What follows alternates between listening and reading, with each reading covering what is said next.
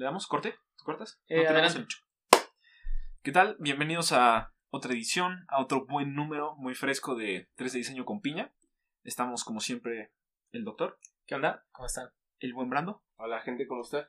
yo Pablo y hoy tenemos como invitado especial al profesor Ramsés Viascan. ¿Cómo están todos? Me da mucho gusto saludarles. No, muchas gracias. Igual un honor, un honor. Un honor tenerlo aquí. profesor, hombre, que Gracias por invitarme. Estoy, estoy, estoy muy contento de estar con ustedes. de Nosotros también. Son mis amigos y somos panas. eh, confío en su proyecto y me encanta lo que están haciendo y me da mucho gusto estar aquí, de verdad. No, hombre, gracias. muchas gracias a ti. Les voy a leer una pequeña introducción, digo, lo voy a leer porque son muchos títulos casi nobiliarios del profesor. Lo que- merecen. para que pues conozcamos un poco más de pues de la comunidad que se va integrando aquí al, al podcast. Y bueno, el profesor Ramsés Viascan, diseñador, diseñador industrial por el HCD de la Universidad Nacional Autónoma de México, de donde también es naturalmente profesor. Tiene estudios de investigación teórica en la Universidad de Barcelona. Y bueno, Ramsés es Premio Nacional de Diseño 2020, el máximo galardón que otorga el gobierno federal en esta categoría. Y fue nombrado este año por la revista Cool Hunter como uno de los 29 talentos menores de 30 más relevantes de la escena creativa. Oye, Actualmente, Bien. Ah, bien, no, a Bien, ver, bien, a ver, bien, ¿no? Bien. Con eso ya tengo. ya. Actualmente es ganador, es ganador en la Bienal Iberoamericana de Diseño 2020, representando naturalmente a la patria, a México, y recientemente obtuvo la beca de jóvenes creadores del Fondo para, las, para la Cultura y las Artes. Hombre, que hasta, Como se me, ves, un se- prodigio. que hasta se me secó un poco la garganta de, de tanto título. Sí, Sí, son- faltaron de Tómale, tómale el jugo de manzana que está ahí enfrente de ti. ¿Cómo te sientes? ¿Cómo te sientes con todo esto? Con todo lo que ha pasado este año de... Ha sido un buen año, ¿no? La- a ver, ha sido un Ha buen sido, año. Sí, ha sido un buen año. Pues fíjate que eh,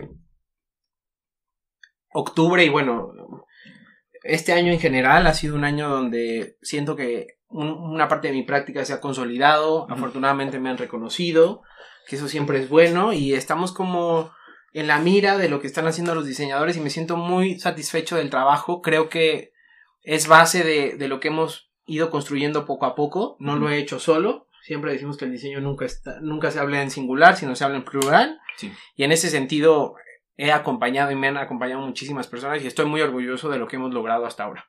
Va muy bien todo, ¿no? Va muy bien, va muy bien, estoy muy contento. Este, bueno, pregunta obligada. ¿Cómo, ¿Cómo te enteraste del diseño industrial? ¿Cómo llegaste a, a escuchar ese secreto a voces? Lo, lo platicábamos hace rato. eh, mi padre es ingeniero civil, se dedica a hacer cimentaciones en los edificios, de los edificios, de casas. Eh, mi hermano es arquitecto y se convirtió en arquitecto cuando yo era muy joven. Entonces, naturalmente, como las revistas de diseño, los planos, los libros, las pláticas en las sobremesas de los Sí. edificios, de las casas, de habitar, de la ciudad, fueron pláticas que nos acompañaron siempre o que me han acompañado desde muy chico. Te introdujeron al círculo. Yo creo que sí, yo creo que era natural que me empezara a fijar en eso. Sí. Aunque naturalmente creo que siempre uno se trata de distanciar un poco de su hermano o de su padre. Y en ese sentido encontré como en el diseño o en los objetos como algo que me llamaba mucho la atención. Eh, me parecían siempre relevantes, siempre importantes. eh, y creo, aunque mi padre siempre dice que nos fuimos degradando porque él es ingeniero, es muy ingenieril eso. Exacto. ¿No? Él ingeniero, mi hermano arquitecto y yo diseñador, como que dice que fuimos degradando a la familia, pero al final es una, eh, es una profesión que a mí me encanta, es una disciplina que me gusta mucho. Mucho tiempo estuve debatiéndome en ser diseñador y comunicador visual. Eh, es una obsesión que tengo, siento que hay algo natural en eso y que se me da y que me gusta muchísimo, pero no soy experto, solo me gusta y me llama la atención. Pero bueno, eh, al final creo que sí fue el contexto familiar o el seno familiar donde poco estaba un Donde caldo de, ocurre este, Sí. este. donde había un caldo de cultivo propicio para que sucediera, ¿no? Sí. yo me yo estudiara diseño industrial o algo que tuviera que ver con el diseño. También otra pregunta es, ¿por qué te quedaste en diseño industrial? Y no en Es que- diseño y comunicación Ajá, sí, visual. Sí, porque hay muchas personas de diseño industrial que, por ejemplo, abandonan la carrera. Hay un conflicto Ajá. adentro, ya estando en diseño. y ¿Qué es te como, mantuvo pues, en...? No mames, esto como que no es para mí, profesión? cabrón. no. Yo creo que el, di- el diseño es una creencia. Entonces, yo creo eh, que el mundo se puede transformar a través de los objetos. Y que los objetos, y siempre lo digo como en un tono comunista, son mis camaradas que me ayudan a transformar Sí. el mundo a través de ellos.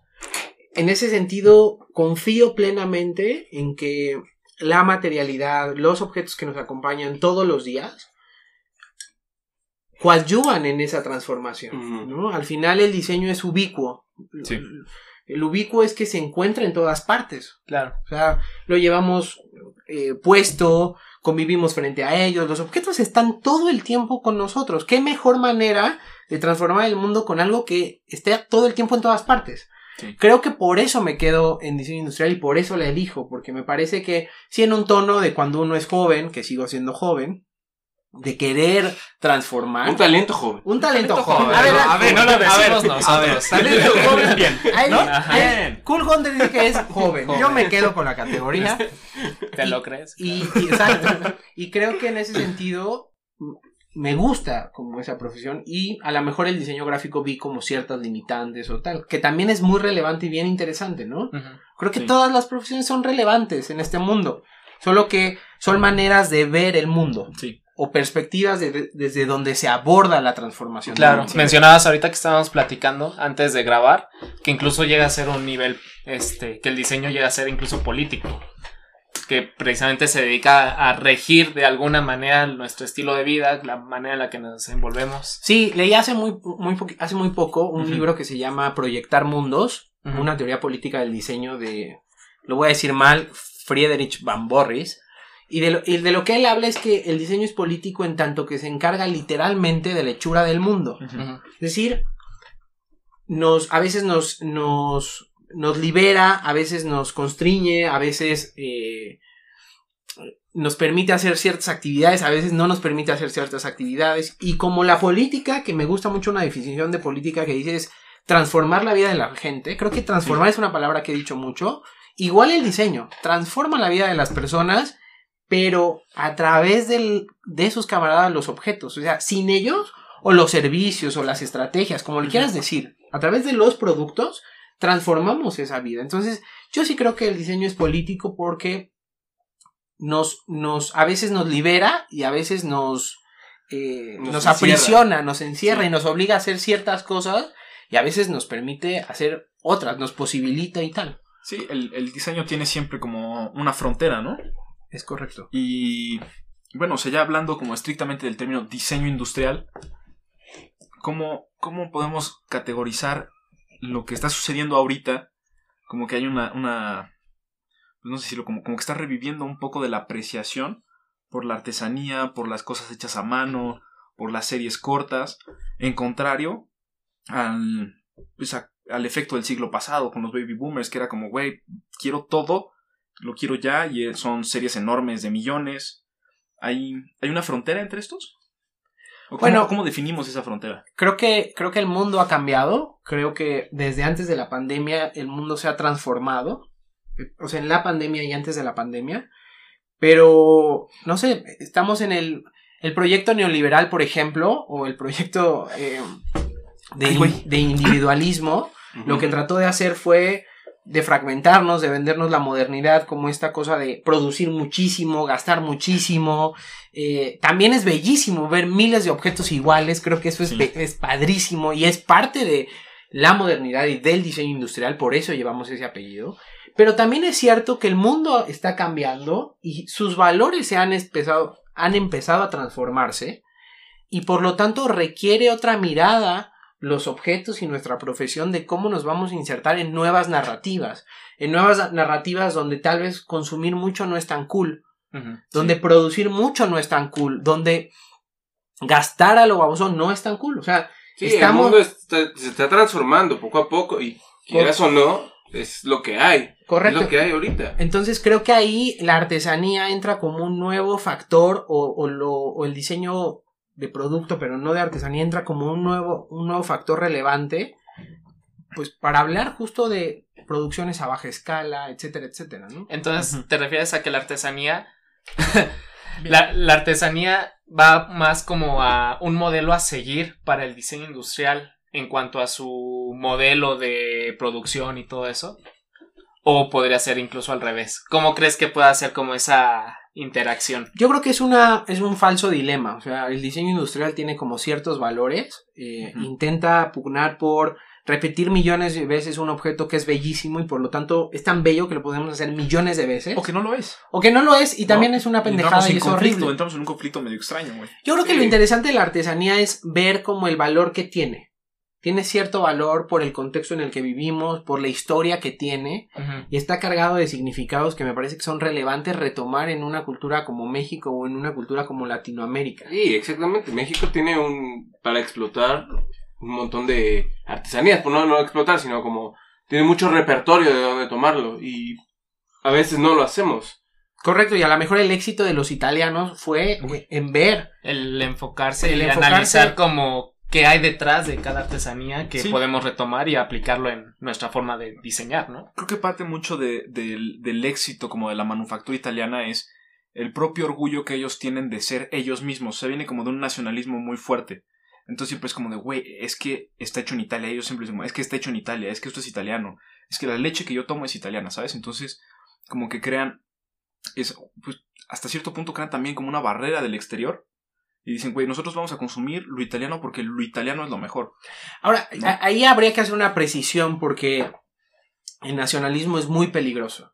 El nacionalismo Sí. es muy peligroso porque dice que hay una, en el nacionalismo hay una suerte de superioridad frente a los otros. Sí. Entonces me parece que hay que tenerlo con cuidado. A mí me gusta la distinción entre nacionalismo y patriotismo. Exacto. El na- el nacionalismo es eh, decir que hay alguien mejor, decir que lo tuyo es malo, un poco vilipendiar al otro. Y en el patriotismo simplemente eres consciente eh, de que a lo mejor algo que tú haces es muy correcto y es muy saludable y es, es uno de los mejores. Y tiene gran pero- valor. y tiene gran valor, pero nunca sobajando al otro. Exacto. Entonces me sí. parece que creo que tenemos que entrar en esa discusión y en esa precisión de tendríamos que tener orgullo nacional. eh, creo que lo tenemos, pero hace falta comunicarlo al exterior de mejor manera. eh, ¿Cuál es el valor que aportamos, no? Al mundo y Ujú. tal. Es que yo siento que recuperando un poco el ejemplo que pone Pablo en cuanto al diseño italiano, que se enfoca mucho en su manera de fabricar artesanía y luego cómo encuentran esa relación con el diseño.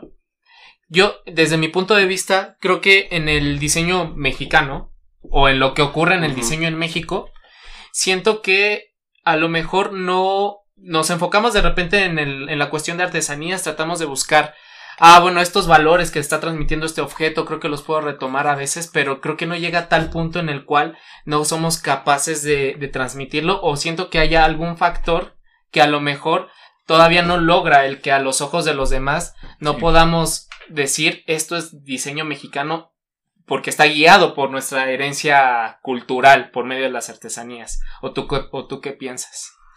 Yo creo, no, no sé si voy a contestar exactamente la pregunta, pero yo me quisiera regresar al tema de, o no regresar, sino eh, meter a la mesa de discusión un tema que cambia por completo el concepto de artesanías en México, y es el tema de lo colonialista y de lo indígena. O sea, toda esta construcción del Estado-Nación mexicano, alrededor de esta idea de lo indígena como algo que es mestizo y como que somos lo mejor de dos razas, que es un invento para tratar de construir un Estado-Nación, ahí Sí. se cargaron también las artesanías como algo que vende muy bien al exterior, pero que al interior siempre ha sido soslayado. Y ha sido soslayado porque está asociado a las poblaciones indígenas, que históricamente han sido discriminadas en México. Creo que tenemos que poner en la ecuación de las artesanías y el diseño este factor, porque en lugares como España o Italia, donde están los artesanos, los artesanos son como cualquier otra persona, Sí. como cualquier otra persona que hace un trabajo manual y que su valor está en eso, en, en- en ese trabajo y en esa tradición de hacerlo por años, ¿no? Pero lo que sucede en México es que cuando pones el ingrediente indígena, o el, compo- el componente de las poblaciones de los pueblos originarios, que se enlaza directamente con las artesanías, empieza a haber una suerte de problemas y de conflictos, porque tiene que ver con nuestra cultura de cómo nos han educado. Sí. Las artesanías siempre son pues cosas para decorar. Baratijas. Son souvenirs. baratos, eh, son exóticos, Pero- no realmente hemos entendido dónde está el valor y lo interesante de las artesanías. Y no lo, y, y no es algo que yo tendría que decir, pero es algo que me interesa estudiar, porque me parece que culturalmente estos factores de nuestra historia cambió por completo ese concepto que es tan relevante para el diseño. Sí, por ejemplo, también es interesante como justo este acto colonialista de, de regatear con el artesano, ¿no? No, no, no está eso ligado de alguna manera, como decirle, güey, yo creo que tu trabajo vale menos de lo que tú crees que vale. Entonces yo te voy a dar, yo te voy a pagar menos a pesar de que tú consideras que vale más tu trabajo, ¿no? Entonces sigue siendo como esta idea de, pues, prolongar la opresión, ¿no? No sé cómo. Sí, al final ¿Cómo de cuentas no, no lo, eh, insisto, es una etiqueta que vende muy bien al exterior, es decir, siempre presumimos las artesanías en México y cuando llevamos algo de México llevamos una artesanía. sí. Pero a la hora de valorarla internamente en, en el país, entonces ya no es tan cool, ya no, ya no la podemos eh, comprar al precio justo. Le empezamos a que regatear. Y empiezan a ver estos factores, pero tiene, hay que entender que tiene que ver con la cultura de este país con nuestra historia como construcción de un Estado-nación mexicano que dijo que había una sola nación, que todos éramos mestizos, cuando fue una mentira y cuando tenemos hoy estos problemas que tal vez no tienen otros países porque este componente indígena cambió para siempre la idea de la artesanía o lo artesanal. Ujú. Y hay muchos ejemplos, por ejemplo, de diseñadores en la actualidad que están trabajando con artesanos y hacen unos productos que son muy buenos. O sea, hay diseños que valen la pena destacarlos por lo que son, por, por el trabajo que tienen atrás, por toda la historia que conlleva tener un artesano de, no sé, de barro, por ejemplo, en, en tu diseño, ¿no? Todo lo que puede aportar el artesano es inmensamente grande, ¿no? Claro.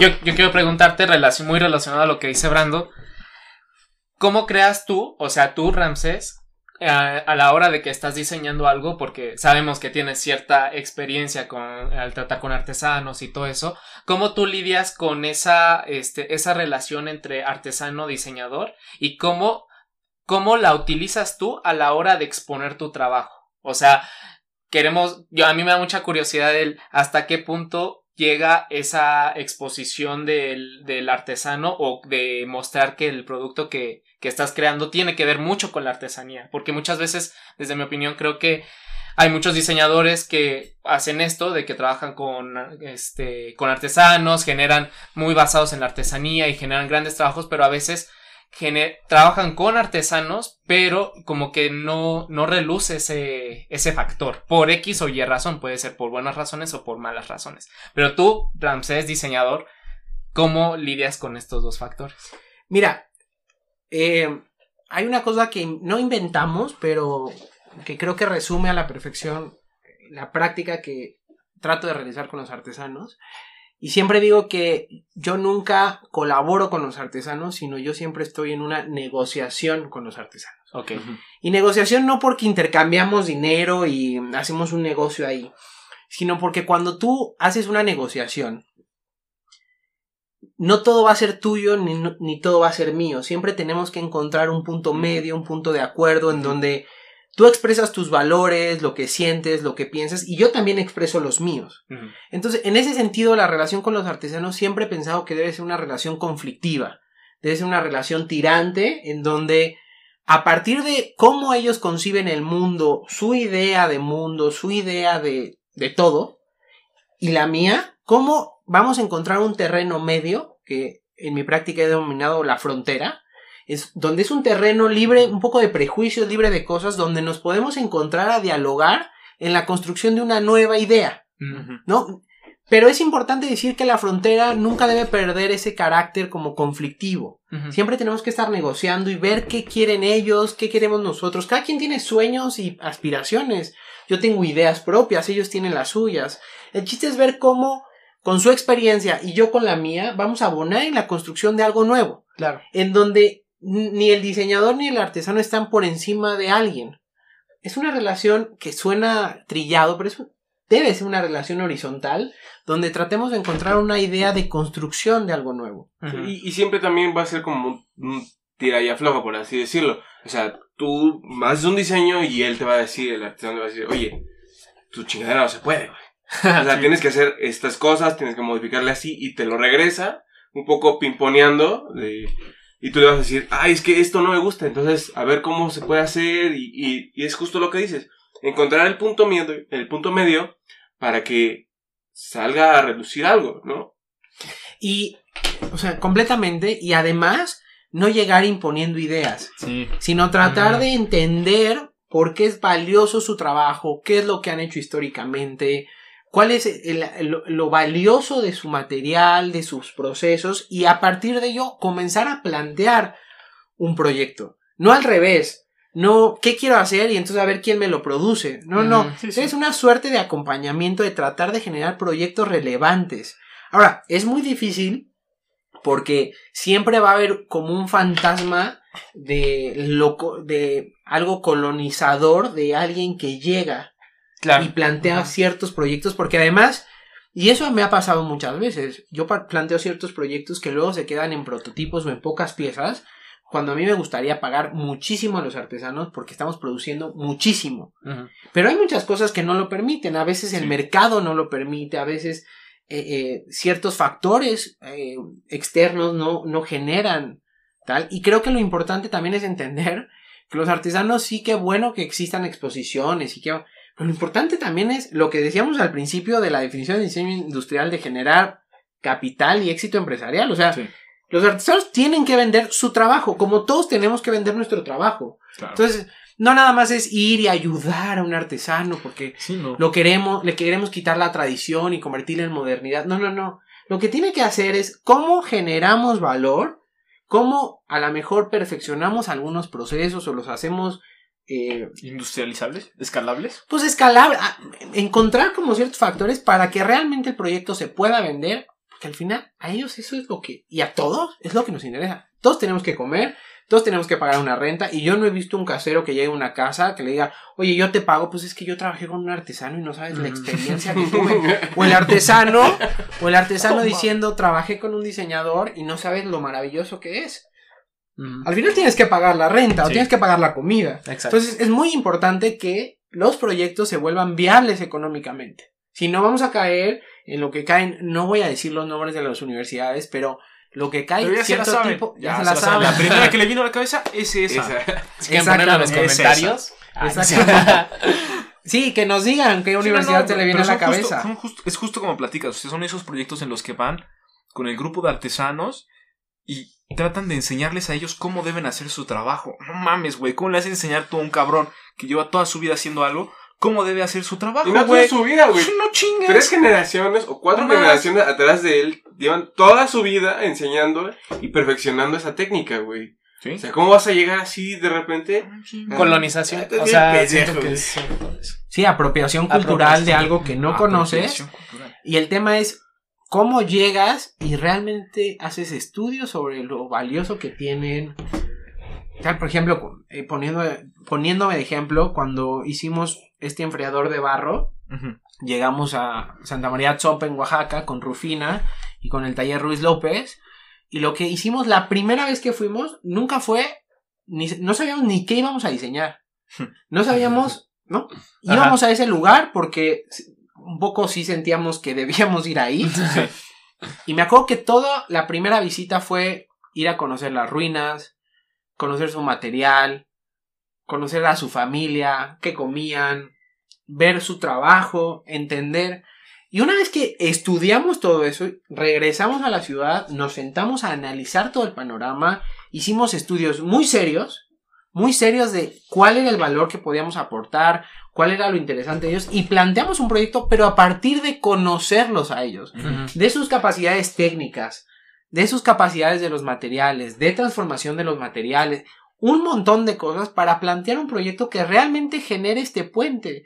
Y luego, como dices, Brando, pimponearlo con, con el grupo y tratar de generar un proyecto que sea relevante. Y también es un- algo que creo que hay que enlazar, es que en el concepto de modernidad, donde está asociado, por ejemplo, eh, un autor que se llama, ay, se me está yendo el nombre, Concheiro, tiene un texto que dice que la modernidad en el siglo XIX se asoció a la medicina, a lo blanco, a la ciencia y tal. Y por lo tanto, como contraposición está la tradición, donde se asoció lo moreno, Sí. eh, lo indígena, el bar, un montón de factores. También es muy importante entender cómo el proyecto neoliberal empezó a ver, por ejemplo, en el plástico la respuesta, en la ciencia la respuesta, y a veces solo hay que voltear la vista atrás, o como diría alguien, voltear al sur, voltear a ver lo nuestro, Al sur. ¿no? Entender un poquito qué se hacía y, por ejemplo, plantear un proyecto que este, este enfriador en menos de 7, en menos de 30 minutos enfría el agua a 7 grados y no requiere plástico, no, o sea, lo hace porque entendimos al material, porque entendimos lo valioso y porque analizamos su contexto. Me acuerdo perfecto que tenían una pieza de chivo que la ocupan en Semana Santa que le ponen semillas de chía por fuera y luego agua y nacen florecitas. Y lo ocupan para la Semana Santa porque es como la resurrección de no sé qué. Ok. Yo me acuerdo haber metido los dedos en, en el huequito del, eh, por arriba donde pones el agua y Ajá. estaba gélida el agua. Estaba, el, estaba congelada, estaba Ujú. gélida. Y yo dije, ¿por qué? Ujú. Ah, pues nos pusimos a investigar y tiene que ver con la porosidad que tiene ese Ujú, material ujú. que logra enfriarla. Dijimos, bueno, ¿cómo lo aplicamos en un problema más contemporáneo que no sea un adorno? ¿Cómo lo Sí. llevamos a otros terrenos y cómo lo hacemos pertinente para un mundo que consume agua y que tiene otros valores nuevos que se asocian a la modernidad? ¿Cómo, cómo lo llevamos a ese como lugar? es como una traducción. ¿no? Sí, como hacerlo Es- pertinente. Ajá. Entonces, es llevarlo un poco al, sí, como lo dices, a la actualidad. Algo que, pues, puede que muera. O sea, puede morir en cualquier momento, no sabemos si sí o no. Pero puede quedar ese registro, por ejemplo, de cómo se hizo, ¿no? Ujú. Y a la actualidad, y no de una manera nada más de eh, un poco como. Yo siempre digo que muchos diseñadores lo que hacen es blanquear las artesanías. Sí. Blanquear es un. o la blanquitud es un concepto que tiene Bolívar Echeverría, que lo que dice es que todos, para tratar de estar en este mundo moderno, nos blanqueamos. Y blanquearnos pasa por hablar de cierta manera, vestirnos de cierta forma, usar cierta ropa, comer en ciertos lados, hablar perfectamente inglés, una, otro idioma, Sí. ciertos valores que se asocian y nos blanqueamos, porque blanquearse no es un tema solo de color, sino de actitud. Entonces, lo mismo hacen ciertos diseñadores, blanquean a las artesanías, las hacen limpias, les generan formas perfectas, porque lo único que están haciendo es Sí. blanquearlas, pero en realidad no están entendiendo nada. Se están apropiando de esos materiales, de esas ideas, de esos discursos, porque vende muy bien, la artesanía vende. Sí. Pero ¿a costa de qué la venden? Costa de muchas veces explotación de los artesanos, apropiación directa. O sea, hay un montón de cosas que este país tiene que legislar incluso para proteger a los artesanos y a su obra. Y que los diseñadores tratemos de entender cuál es nuestro papel como puente en eso. Y que sí, plantear, oye, ¿y qué tal si ahora hacemos una botella? Pero si yo toda la vida he hecho vajillas. Bueno, pero ¿qué tal si ahora hacemos algo nuevo que es pertinente para el contexto y tal? Creo que ahí los diseñadores generamos puentes y generamos valor con ellos. Sí. Y como dos personas que tratan de coadyuvar en hacer algo, pero nunca desde la imposición, nunca desde la jerarquía de yo soy más que tú, siempre desde el diálogo. Que por eso, y regresando un segundo al tema que tocamos antes, por eso es tan peligroso los brotes de nativismo de estos tiempos o de nacionalismo, porque lo que te intentan decir es yo estoy arriba de ti, yo soy mejor que tú. O sea, no tenemos un diálogo con el otro, con lo distinto, siempre lo queremos eh, confrontar y hacer menos, que nosotros tenemos las ideas correctas. No. Hay que discutir y hay que ver en dónde podemos construir una nueva realidad a partir de los dos puntos de vista. La hermeneu, eso es. Claro, yo creo que ese punto de todo este, este problema que está generando alrededor de sentimientos nacionalistas que ha habido en varios países últimamente, que está muy, muy fuerte, si no existiera, podría haber, se perdería como mucho de lo que me comentabas, ¿no? O sea, simplemente ya no... Este, ay, ya me... me- me- me- se me fue la idea, la traía bien clara. Este... Ah, simplemente ya de otros lados de otros de, del mundo ya no se buscaría esa perfección a lo mejor de una artesanía o el de que necesito que tú persona francesa me traigas el vestido que que este que fabricaron en no sé en Oaxaca y que me lo que me lo traslades de acuerdo a tu a tu forma de diseñar pero según tú te inspiraste de este lado ¿por qué? porque simplemente aprenderíamos a respetar y a saber que estamos en la misma posición, tanto los valores y toda la este y todas las artesanías de otros lados o de otros países junto con nuestros propios valores, ¿no? O sea, porque normalmente yo siento que se debe mucho eso de que tiene que llegar un diseñador o alguien extranjero para apropiarse de ese de ese de esa artesanía, trasladarla o traducirla para su propio mercado y ahí es cuando dices, pues no sé qué tan, qué tan válido sea o qué, tan, qué tanta opresión hay sobre el verdadero trabajo que hay. y al final queda algo casi amorfo, ¿no? O sea, no se está traduciendo bien, se traduce como a es un, copy, es un pinche copy-paste, ¿no? O sea, agarran un patrón y lo estampas en una... no sé, no es como un vestido de, no sé, Carolina Herrera o de Sara, pues cabrón, eso no tiene ningún sentido. Y en el contexto, güey, no va a encajar, güey, porque no está terminado de definirse, ¿no? Y al final lo que estamos haciendo es que los diseñadores terminamos por exotizar a esas cosas. Mal. ¿no? A ver. A ver, exotizar mal. mal, ¿no? Mal, muy mal. Y, es un, y es un problema que tenemos como de pues no saber cómo relacionarnos con los grupos de artesanos que también al final de cuentas son artesanos, son diseñadores, también que podemos entrar a tantos temas. Son diseñadores de otro contexto. desde, la, desde la separación, cuando llegan los europeos de arte y artesanía, hombre, se empezaron a hacer unos conflictos horrendos, no tendrían que estar divididos esos conceptos, sin embargo es algo que dividimos y, y que es bien difícil porque yo creo que hay una riqueza bien importante sobre saberes, sobre maneras de entender y, construir el mundo, pero a la vez siempre ha habido una narrativa en donde tenemos que ser modernos, en donde tenemos que generar progreso.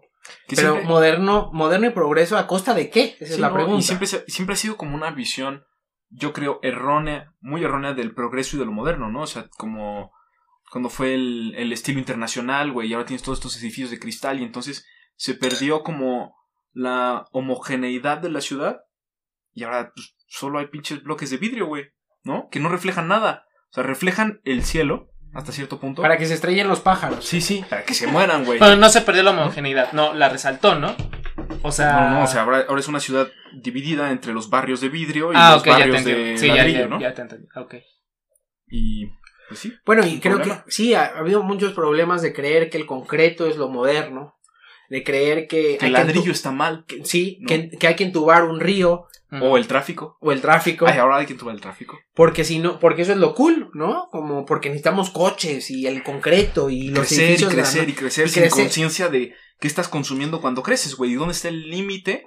¿Hasta dónde puedes llegar creciendo, güey? Porque si tú proyectas un crecimiento exponencial para tu sexenio, güey, y el que sigue también, y el que sigue también, y el que sigue también, pues va a llegar un momento en el que los recursos se acaban, güey. O sea, no. Hay, hay, una, hay un límite, cabrón, donde ya no puedes crecer más. Y no es un crecimiento sano, güey. No es como crece un árbol de limones, güey. No es como crece un limonero. Es como crece un pinche problema, un círculo vicioso, ¿no? Y creo que también hay que como, y me parece interesante que tengamos estas conversaciones porque quiere decir que los diseñadores cada vez estamos pensando de formas distintas a lo establecido.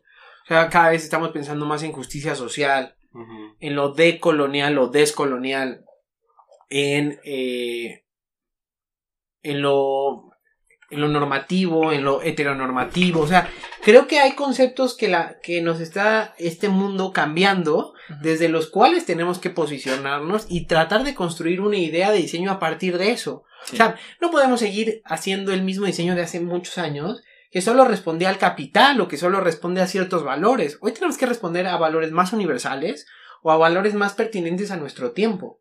Ya no es... O sea, eso está cambiando y me parece que es muy relevante y eso es esperanzador ver que el diseño o, la, o la, sociedad en general se empieza a preguntar por el modelo económico, por el modelo político que tiene. Claro, hay que replantearlo. No todo. A ver, el capitalismo sí ha generado ma- cosas maravillosas, pero también ha generado una profunda desigualdad. Claro. Un desastre. Es un... Y la pregunta es cómo a partir del diseño te sitúas en eso y lo vas a replantear, porque todos vamos a caminar juntos hacia una dirección. Hay que empezar a imaginar, porque sin duda el diseño es una de las profesiones que más evi- evidencia la capacidad de los hum- seres humanos de soñar. Sí. Hay que soñar e imaginar el futuro en el que podemos estar y en el que podemos transformar la realidad.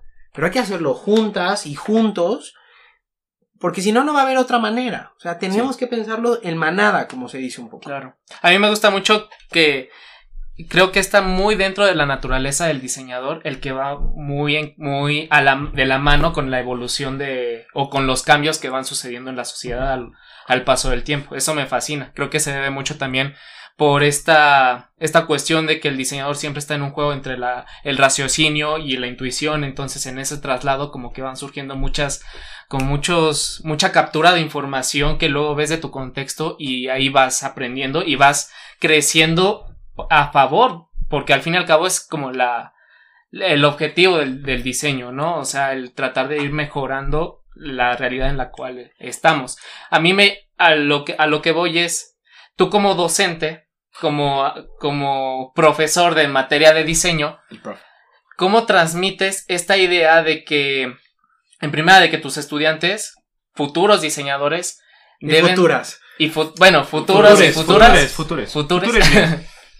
deben de, deben de conocer y deben de ir de la mano de esta evolución y aparte de todo lo que habíamos platicado, o sea, cómo, cómo cultivas en ellos todas estas ideas acerca de la relación entre, artesan- entre artesanos y diseñadores, o sea, ¿cómo, cómo llevas a cabo tú eso desde tu posición?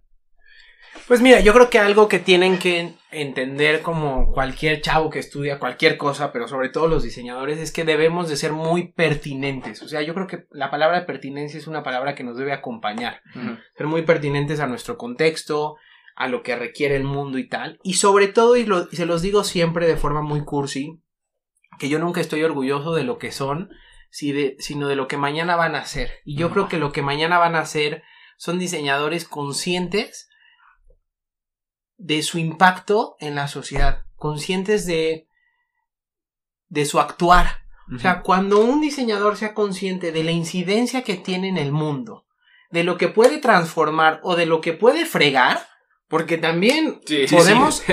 Puedes cometer errores muy graves. Sí, Muy claro, ¿eh? hay muchas cuando seamos Ajá. conscientes de nuestra incidencia, creo que en ese momento vamos a van a tener relevancia los diseñadores y Ujú. va a ser muy importante. Ahora, también imagino a diseñadores no solo hacedores, sino muy pensadores. Sí, lo- los, los makers ya pasaron. Sí, Los makers ya son del 2010 para atrás. Sí, que es algo ¿No? que a mí me deja muy friqueado de que Sí. hubo un tiempo, creo que se, es- se enseñaba a los diseñadores a seguir mucho órdenes, a como, no sé, o sea, eso es lo que yo he aprendido de acuerdo a la historia que se ha generado, que se va contando de boca en boca, de que antes se enseñaba a, a que- a aquel que quisiera estudiar diseño era porque iba a seguir órdenes de una empresa o porque iba a seguir lo que platicábamos la vez pasada, ¿no? De que siempre tienes a alguien que nada más está buscando un, un fin muy, muy lucrativo, o sea, y muy inmediato, pero creo que ahora va más por el camino que dices, ¿no? De que se A ver. genera más pensamiento detrás de lo que estás Y haciendo. también yo no quiero diseñadores o, o yo no yo no quiero eh, que mis alumnos de diseño no tengan para pagar su renta Claro. y para claro. comer. O sea, Sí, sí, el diseño sí, al final y, eh, al cabo tiene que ser lucrativo y tiene Sí, que no generar éxito empresarial y tal. Pero creo que tenemos, creo que lo, lo más importante o lo que yo quisiera transmitirle a, a mis alumnas y a mis alumnos es que deben ser conscientes de la incidencia que tienen en el mundo. Que o sea, de verdad incidimos en el mundo. Y cuando seamos conscientes de eso, y es lo que les trato de transmitir todo el tiempo, vamos a ser mejores personas, vamos a plantear mejores proyectos. O sea, lo que yo quiero es una diseñadora o un diseñador consciente de su actuar, consciente de lo que hace y de lo que implica decidir si algo va a la derecha o a la izquierda, si Sí. hago un lápiz o un lápiz, una silla o una silla, ¿Otra? Otra, exacto. Pens- bueno, todo eso Sí, tiene sí, que estar claro, en, en- la mesa porque si no, vamos a seguir haciendo hacedores y no pensadores que además yo siento que en el futuro, perdón, los sí. diseñadores tenemos que estar en otras posiciones. toman, como en posiciones de tomadores de decisiones, Que de ahí viene la palabra diseño. de decidir. de designar, sí. Y justo es como, o sea, que dejemos de hacer y empecemos a pensar, a mí me parece, pues ya, o sea, es, es como el cambio de paradigma del diseñador ya no es el que, el que te maquila un render, ya no es el que te maquila unos planos, ya es el que resuelve un problema, un problema serio, ¿no? O sea, porque es consciente, como tú dices, de hasta dónde están las consecuencias de mis acciones, qué pasa si yo escojo hacer este empaque de cartón o de plástico, ¿no? Correcto. O, o- o- o cómo equilibramos estas decisiones, parece algo, algo serio. Correcto. Ah, yo quiero hacer una recomendación, justo hablando de, de esto. Hay un libro que trata mucho acerca de cómo es la capacidad del diseñador para poder resolver problemas y luego incluso se, se llevan a áreas donde no tiene, no hay una relación de materialidad, por así decirlo. O sea, se lleva a solucionar problemas que incluso luego políticos o de sociedad o de urbanismo, pero como el diseñador uh, eh, industrial, sobre todo porque el libro lo escribió un diseñador industrial, tiene esa capacidad de poder ver qué áreas de oportunidad hay sin interferir tanto en, lo, en el contexto en el cual se está desenvolviéndose. Es de, el autor se llama Keith Dorst, se llama Metodología de Diseño, nuevas, nuevas formas de, resol- de resolver problemas o algo así. Es un libro muy bueno, se lo recomiendo bastante porque cambia mucho el enfoque en el cual si tú como diseñador o diseñadora tienes acerca de que nada más puedes resolver problemas a través de productos, ese es tu libro, porque a partir de ahí te das cuenta de que en realidad tienes un área de oportunidad demasiado grande en donde poder actuar. Pero también hay que, estoy, estoy completamente de acuerdo, pero también creo que hay que hacernos una crítica a los diseñadores y a las diseñadoras de no haber, de no saber transmitir a veces cuál es nuestra incidencia o nuestro Sí. valor eh, en ciertos lugares. O sea, yo siento que ahí Difícil. hemos fallado. Hemos fallado en contarle la historia a las personas de por qué somos relevantes. Y en el fondo me pregunto si realmente somos relevantes, porque eh, lo hemos contado mal. A veces no estamos en lugares de tomadores de decisiones. Siempre pongo el ejemplo de este alcalde en Curitiba, que era Uy, uy, arquitecto y que cambia todo. Bueno, pero él ¿Inventó el Metrobús? inventó el Metrobús, pero él supo comunicarle a los otros, que hablábamos de la Sí. comunicación y lo importante de comunicar. No importa el cuento, sino cómo se ¿Cómo cuenta. se cuenta? El cuentacuentos. El es cuentacuentos es el, el- el protagonista. A veces no sabemos contar Ujú. por qué somos relevantes, por qué somos importantes. Entonces Sí. también hay que hacernos una crítica para podernos insertar en nuevas posiciones. Oye, y otra duda que también tengo, ah, retomando un poco acerca de como tu labor eh, en la docencia y cómo intervienes a generar ese nuevo tipo de pensamiento un poco más actualizado y un poco más, este, como poderlo, no en tendencia, sino más fresco exactamente. Eso es tu forma de, ens- de enseñar y de tratar de transmitirlo a tus, a tus alumnos, pero ¿cómo, qué tan, qué tanto es la relación de esa forma de pensar tuya con la institución? O sea, ¿cómo, ve, cómo ves eh, a los demás, en pocas palabras, cómo ves a los demás docentes, a los demás profesores acerca de esos temas? ¿O A cómo ver, ves que pueda existir una doctor, mejor Cala- relación? Cálale el agua a los tamales del CD, güey. El doctor está queriendo poner un 4 en este sí, momento. sí, el doctor de la quince Frente a El toda se la nuestra, nuestra audiencia que está ávida de saber los chismes de la institución, me está poniendo un 4 el doctor. Esto, esto no es ventaneando, hijos de su puta madre, y Ramsés no es Pati Chapoy. A la verga. Pero estoy no, es dispuesto una a opinión, contestar. güey. No, mira, te voy a decir algo. Yo creo que eh, hay un cambio generacional en, Sí. en los docentes del CIDI. Hay nuevas maneras de ver el mundo. Me gusta mucho esta frase, aunque es controvertida. Lo viejo no termina de morir ni lo nuevo de nacer. Estamos en este interregno en donde qué bueno que existen opiniones de la vieja guardia que tienen una visión del mundo. Qué bueno que existen de la nueva guardia que tienen Sí. otra visión y otra manera. Y creo que en el negociar, en el en- tratar de entender al otro, estamos construyendo una nueva idea. Desde luego, Y- creo y- que hay cosas valiosas tiene- en el pasado, tiene- pero también en el futuro que viene. Sí, que tiene que evolucionar, ¿no? O sea, ya llevamos 50 años y sigue, 50 años. o sea, sigue más o menos igual que como empezó. O sea, debe haber una ¿Tú lo evolución. crees? Yo, yo siento que ha habido una evolución, a lo mejor más rápida, más lenta a comparación de otras instituciones, pero sí Simplemente que creo que estamos en una época de transición, porque siempre estamos en una época de transición, güey, más ahora que todo va tan rápido. Ahorita están a punto las cosas de hacer un, un flip-flop a la verga, se va a voltear. Los viejos pues, van a ser muy viejos, se van a ir, llegarán los nuevos y va a cambiar el sistema de enseñanza. El método CD ya no va a ser el mismo, güey, ya no va a ser producción, función, ergonomía y estética, güey. Va a ser otra cosa, güey. Pero considero con Ramsés, creo que en realidad todos esos modelos que ha habido a lo largo del tiempo nunca van a dejar de morir. O sea, y es muy bueno, la verdad. O La sea, agonía con- eterna. no, ¿No? no, no, me refiriéndome a que es, me- es muy bueno el agarrar lo mejor del, de antes, aprender y tratar de evolucionarlo, como su Mira, misma palabra hay- lo hay- dice. creo que hay dos maneras de ver el mundo. La primera es. La primera es tirar la mesa y volverla a poner. Y la segunda es ver qué hay mal en la mesa, tirarlo y poner cosas nuevas. Correcto. Pero hay dos maneras de ver el mundo. Como para construir algo nuevo, a veces hay que derribar cosas. Pero otra vez, puedes derribarlo todo. No hay- solo hay que derribar lo que no funciona. Exactamente. Yo creo que hay cosas que no funcionan, cosas que se pueden mejorar y esas hay que derribarlas. Pero no hay que tirar todo el edificio. Exactamente. Me parecería un, me parecería, Imagínate. al final lo bueno de los seres humanos es que vamos acumulando experiencia y vamos haciendo camino al andar. Entonces, si volvemos a hacer otro nuevo, completamente nuevo, vamos a empezar de cero. No, hay que- no tiene sentido empezar de cero, hay No. que construir a partir de lo cimentado. Claro. ¿no? Siempre digo que uno puede sembrar cuando el terreno es propicio. Yo creo que de cierta manera yo al llegar al CD había un terreno fértil donde puedes sembrar cosas, pero porque el terreno estaba bueno, porque había Sí. cosas que podían nacer y van a nacer después. Pero no llegué a un terreno donde lo tuve que hacer Sí, de cero. ya estaba calado el terreno Sí, y sabías sí, sí. que se iba a dar algo. Exactamente. Sí, sí, construyes sobre hombros de gigantes, güey, ¿no? Nos paramos sobre hombros. Y ahí está el aporte de la humanidad. Porque si volviéramos a empezar de cero, es que esto nunca avanzaría. Porque volveríamos a tratar de inventar la penicilina. O Correcto. sea, me encanta la frase. Es, esa La es la decía, René, correcta. la decía René en clase. Ah, nos paramos sobre hombros de, de gigantes. Así nos Mm. paramos todos. Y es eso, es el camino, hacer camino al andar. Bueno, parece que llegamos ya Para cerrar, al final. ¿quieren decir alguna conclusión de Entonces, Tú, Ramsés, una haznos el honor. un, un Pues cierre. estoy- Hablamos de muchas cosas, hablamos sobre... Fíjate Yo que anoté aquí el diseño como dogma, porque al principio dijiste que pues, es una creencia. Después hablamos sobre las diferencias entre el diseño, la artesanía, el límite, las fronteras. No sé, como...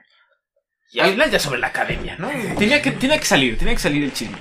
yo, yo cerraría diciendo todo menos de lo que hablamos hoy. Cerraría diciendo que me parece que los diseñadores haciendo un nuevo esfuerzo por no hacer más, no hacer simplemente más diseños y más bocetos, sino abrir espacios para que la gente hable del diseño, para que disertemos sobre el tema, para tratar de construir una nueva realidad es lo valioso de ustedes, que por eso son y serán grandes diseñadores porque lo ven distinto, porque están abriendo nuevos canales de comunicación, están tratando de llegar a ciertas personas y me parece que eso es lo relevante de estos lugares que construimos una nueva realidad a partir de nuevos pensamientos, de que invitan a gente, que ojalá los escuchen muchas personas. Ojalá y sí. Y si los escuchan poco, no importa. Si impactan en personas y les cambian la forma de ver el diseño, o con lo que hoy hablamos, les explota la cabeza y empiezan a comenzar a ver o buscar otros libros o buscar otros autores que no nos crean nada, Sí, pero sí que nos escuchen,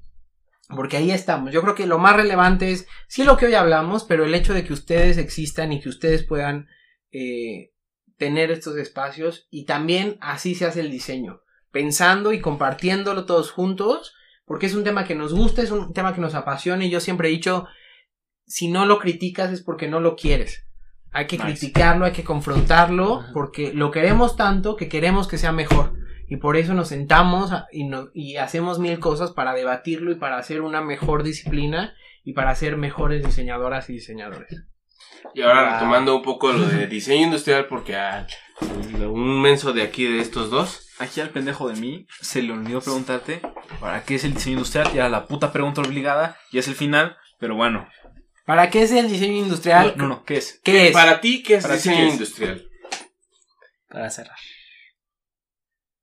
Pues creo que es una herramienta que te ayuda a transformar el mundo y la vida de las personas pero que sobre todo genera capital y genera éxito empresarial. Creo que el valor del diseño está en que se produce y se comercializa y que hace mejor a las personas y que las ayuda como en su día a día porque es ubicuo, nos acompaña todo el día, está junto a nosotros, los objetos viven junto a nosotros y hay que quererlos mucho.